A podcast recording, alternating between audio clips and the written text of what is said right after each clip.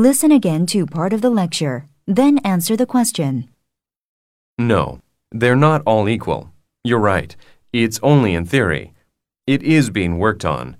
The World Trade Organization, WTO, has developed an agreement, trade related aspects of intellectual property rights, TRIPS, which makes sure that the patent is valid for 20 years. The idea is that all the countries will join it. One day, it will be between countries too. That doesn't make sense. 20 years is a long time. Actually, in the grander scheme of things, it does. Number 4. What does the professor mean by this? Actually, in the grander scheme of things, it does.